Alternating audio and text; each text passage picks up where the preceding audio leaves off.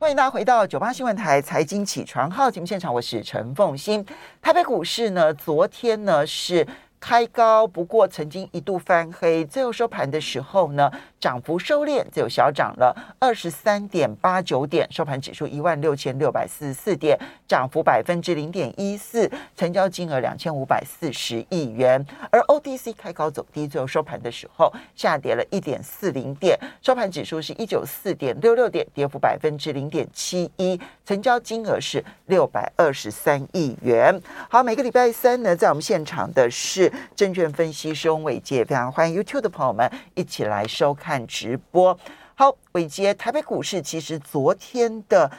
反弹力道其实就已经很弱了，尤其是你看到 OTC。那么今天早上的美股继续的大跌，尤其是费半跌幅高达四个百分点之上。那所以今天台北股市 当然势必哈要搓了一弹，嗯，怎么来看待？好，风云早，大家早，啊，风云姐生日快乐，好，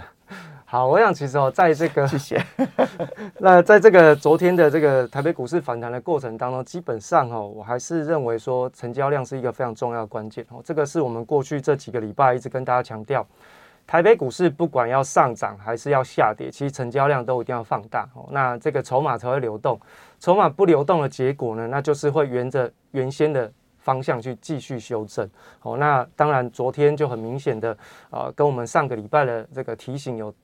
有一个比较明显的一个地方，就是说极短线，我们特别提到，就是说在上个礼拜的时候说，哎，四个交易日之内，你只要能够守稳在一六七六四以上，基本上有机会转为多方控盘。但很可惜哈，它就是没多久就跌破了。那所以呢，跌破了一六七六四之后呢，这只黄金右脚呢就要重新再来过。那所以其实呢，在现在目前看起来，成交量就是一个比较重要的反弹的领先的讯号。那这个讯号呢，看起来应该是要下杀取量，然后那下杀取量就是要取到四千五百亿了吼。那所以其实呢，大家在还没看到这个成交量出来之前，基本上呢，可能要稍微保守去做应对。那当然，我想其实大家在每一天开盘的时候，提供大家一个小小的 pick ball 去观察一下当天成交量有没有机会达到四千亿以上哦。其实我们过去按照台北股市的一个成交的经验哦，按照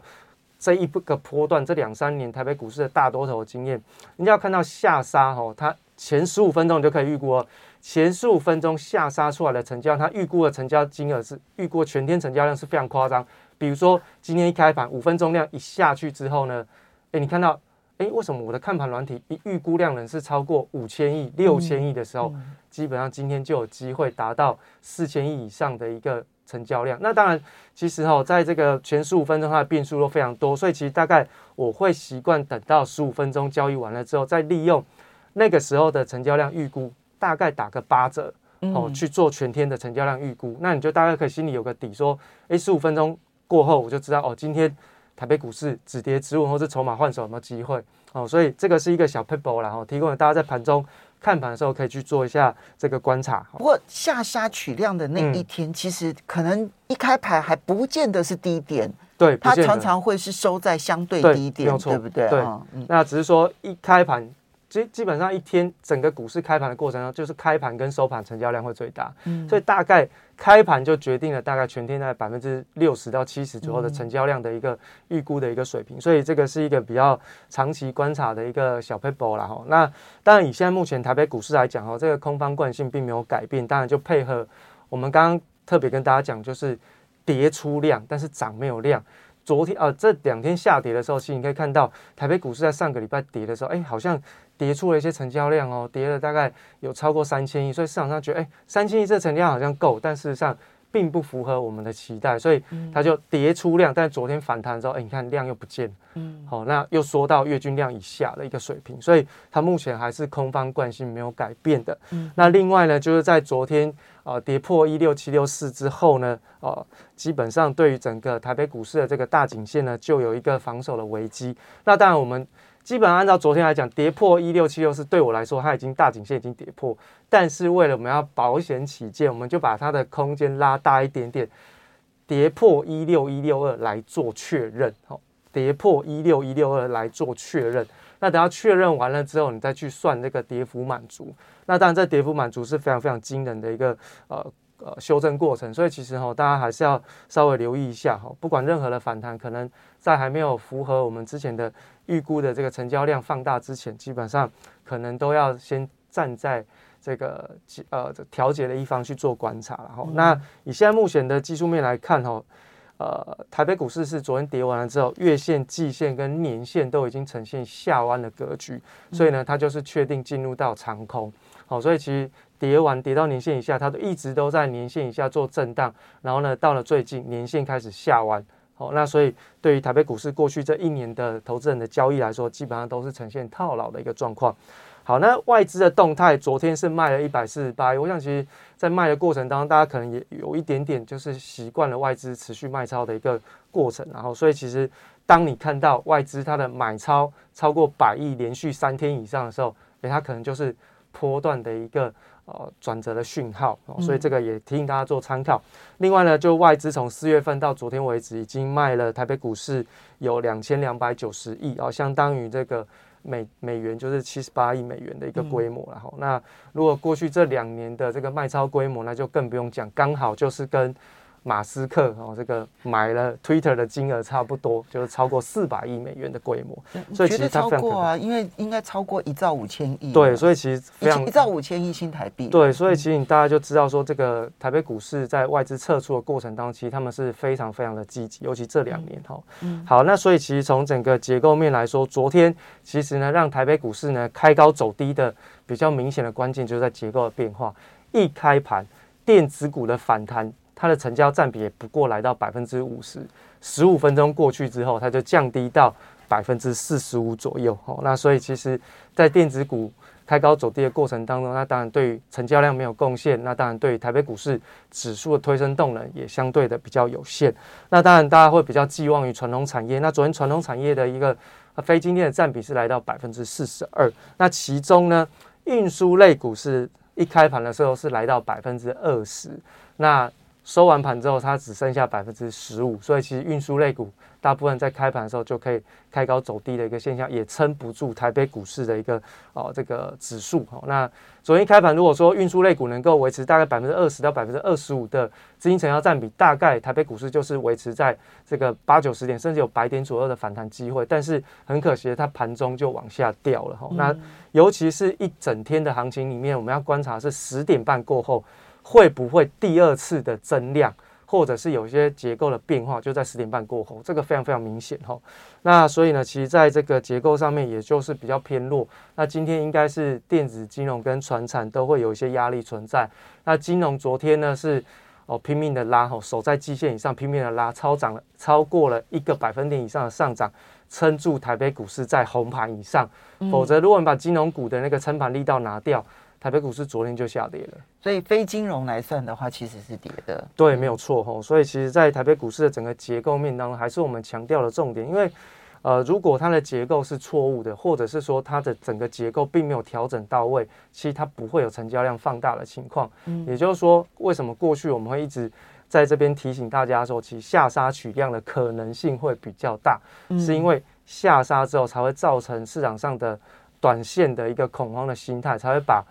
该丢的或是不该丢的筹码全部都丢，就所有不稳定的筹码，借由恐慌性的沙盘，没错，然后把它全部洗干净，没错。那洗完了之后，才会有机会去复制三月七号、八号之后的那个千点的反弹行情。不过，这个短期来讲哦，从四月份的修正以来，我想其实从一七七七零的这一个波段的短波段的这个修正哦，如果你要看到说台北股市有确定有一些比较明确的一个反弹的位置的话呢，就是要。攻回到四月二十一号的这个高点以上，就是四月二十一号的高点以上。那最好呢，就是把这个这个四月十五号这个空方缺口呢进行封闭。四月二十一号的高点，对，那天的高点是一万七千两百一十三，所以我们就用一七二零零好。对，它大概就在月线附近，所以它当然有可能会在跌升啊，然后下杀取量之后呢，对，会有一个反弹。对，那可是。这个反弹先用一七二零零来看待，我们是用昨天收完盘之后的现形去做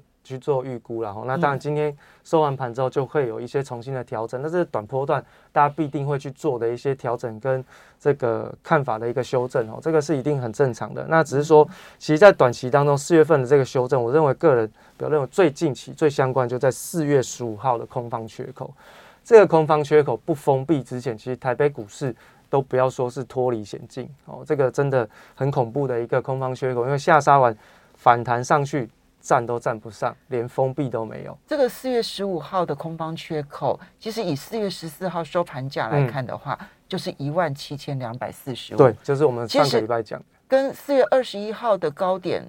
蛮接近的。对，但是我们说的是那时候没有封闭层。对，因为我们说封闭。成功是要收盘站上，对哦，盘中点到都不算哦，因为对于空方缺口，我们的要求比较严格，你要要求台北股市要有完全的一个强势反弹的形的一个形态的话，空方缺口完全封闭才是真正的关键。那就我们用一七二五零好了，对不对？好，刚刚讲说短期反弹的一个，如果有反弹，当然今天应该不会了，今天应该是一个大沙盘。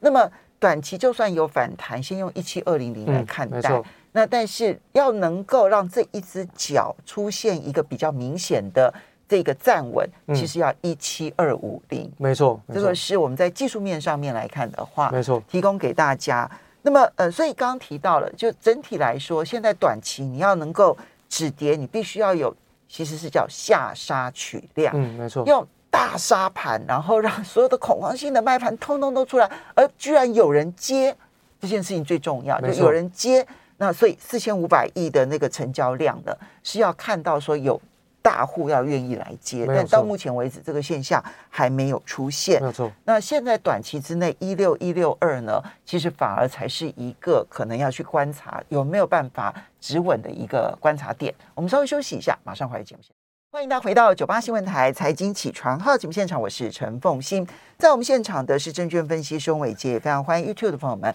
一起来收看直播。好，伟杰，我们刚刚提到了，就大盘来说，嗯，第一个可能要靠下杀取量，量的部分很重要。对，第二个外资的动态当然还是很重要，所以新台币呢，就它的这个汇率呢，其实会影响外资的态度，或者说你说外资的态度影响新台币。嗯，好，对。然后呢，接着就是这里面有几个这个结构上就。电子还是要够强，否则你会明显的看到这两天，船产跟金融就算想要强撑大盘，嗯，其实常常也是撑不住的。对，没错。好，如果说呢，今天当然今天可能又是一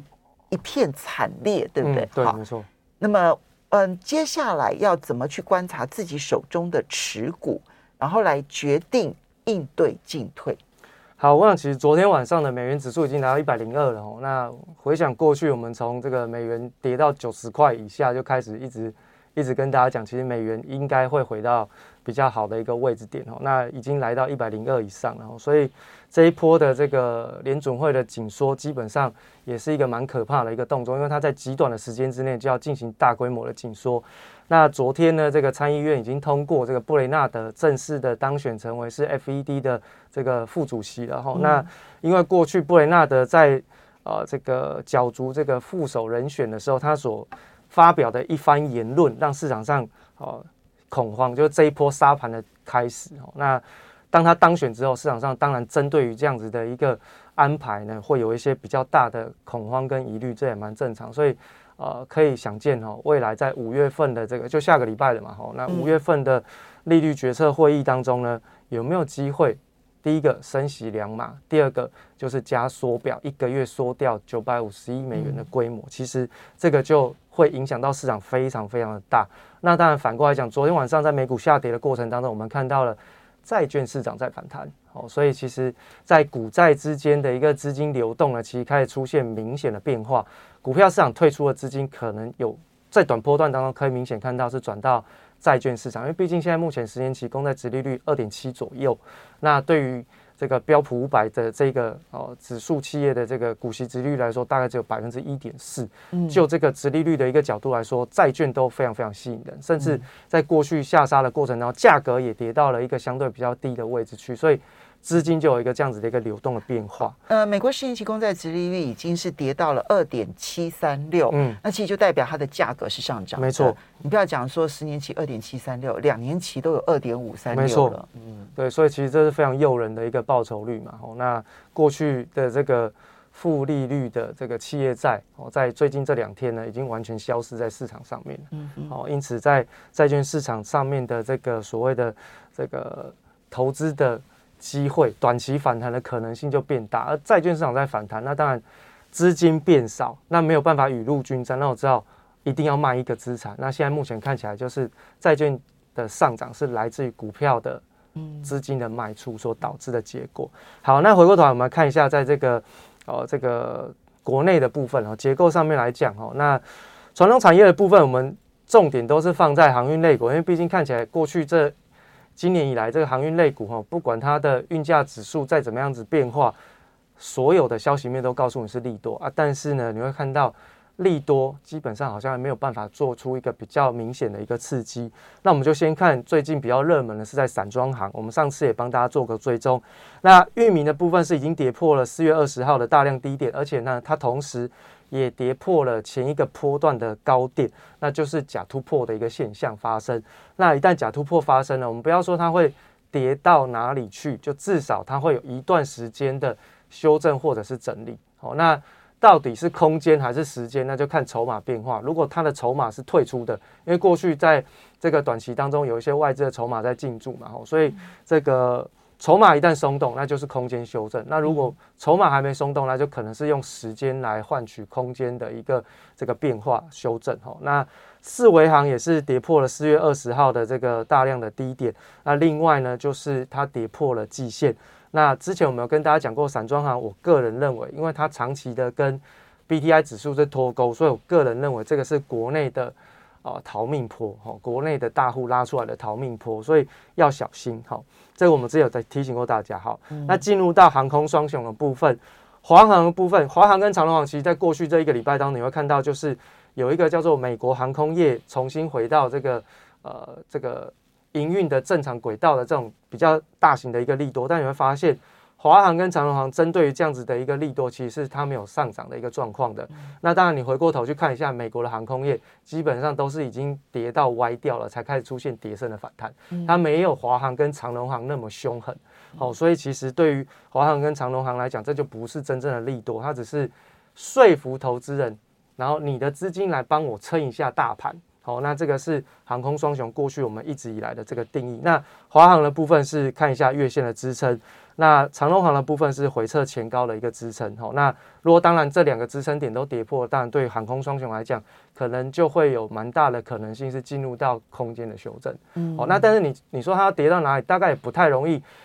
跌的很多，它可能就是在大箱型当中震荡，现在是在箱顶，那可能就回到箱底，那会不会跌破箱底？那就再看一下筹码的变化，嗯。好，那另外在这个货柜双雄的部分。长龙长龙的部分是在这个三月十六号大量低点，就是一直站不上，所以你可以明显的看到三月十六号大量低点以上就是一个非常长期的一个套牢的反压区，只要来到这里就有人要解套。阳明的部分也是一样，三月十六号大量低点一直站不上，而且阳明它的均线是出现了纠结，那在股价站不上往下修正的同时，虽然它修正幅度不多，但是它的均线已经开始呈现同时下弯的现象，这个都是。哦，蛮快速会转入到比较偏空的一个走势当中的一个现象，看来都不看好。对，好，那另外在这个化工类股的部分，台肥上次有提醒啦，就是四月十一号的大量低点站不上，就转弱了风险。哦，那现在目前要看的是它已经回量修正，对不对？那就看一下四月二十五号的空方缺口。哦，这个是台肥的部分，因为它也是全资股嘛。好了，另外就是东碱，哦，四月十二号的大量低点已经跌破了，而且它同时也灌破了月线。所以其实这两档呃比较重要的这个肥料个股都已经出现强势转哦强者转弱的一个现象，因此呢，在传统产业当中，我们才说看起来好像快撑不住，因为航运类股也转弱，然后最强势的化学的相关的题材，重要的指标类股也转弱，所以手上强势的反而要小心，会不会有最后一波的下杀，把强势股补跌？对对对，那钢铁的部分就看一下这个中钢，因为中钢它转弱现象非常明显，它的股价已经。回补掉了三月一号的这个利多缺口，这利多什么？就是配息，好配息的大力多消息，它已经全部被封闭，而且外资跟投信都在卖超，所以大家还是要小心一下。这传统产业其实它跌起来还是蛮惊人，但是总体来说，它就是外资就是利用电子、金融、船产互相支撑，然后互相掩护出货。哦，对，这个是我们过去就已经跟大家讲过。那电子股的部分呢，我想其实就简单跟大家讲一下哈，这个电子股可能半导体啊。晶片啊，或者是 MCU，甚至代工跟封测，其实都相对比较偏弱势。台积电比较重要了，因为它已经跌破五百五十块的箱型下缘。这一旦跌破之后，其实你可以去计算一下台积电过去这超过一年的头部形态的跌幅满足的修正。那这跌幅满足的修正呢，位置应该会是去回测二零二零年七月二十七号的那个时候。说台积电接到 Intel 订单的这个多方的缺口，因为它在周线留下了一个多方缺口。那个位置是在对，大概是在这个四字头的位置。好，这个所以这个其实还蛮危险的哈。所以可能在台积电在往下修正的同时哈，大家还是要留意一下，可能台北股市的跌势没有那么快结束，所以大家还是要稍微留意一下持股的风险。好的，所以把手上的持股做一番检视，其实这里面其实考验每一个人。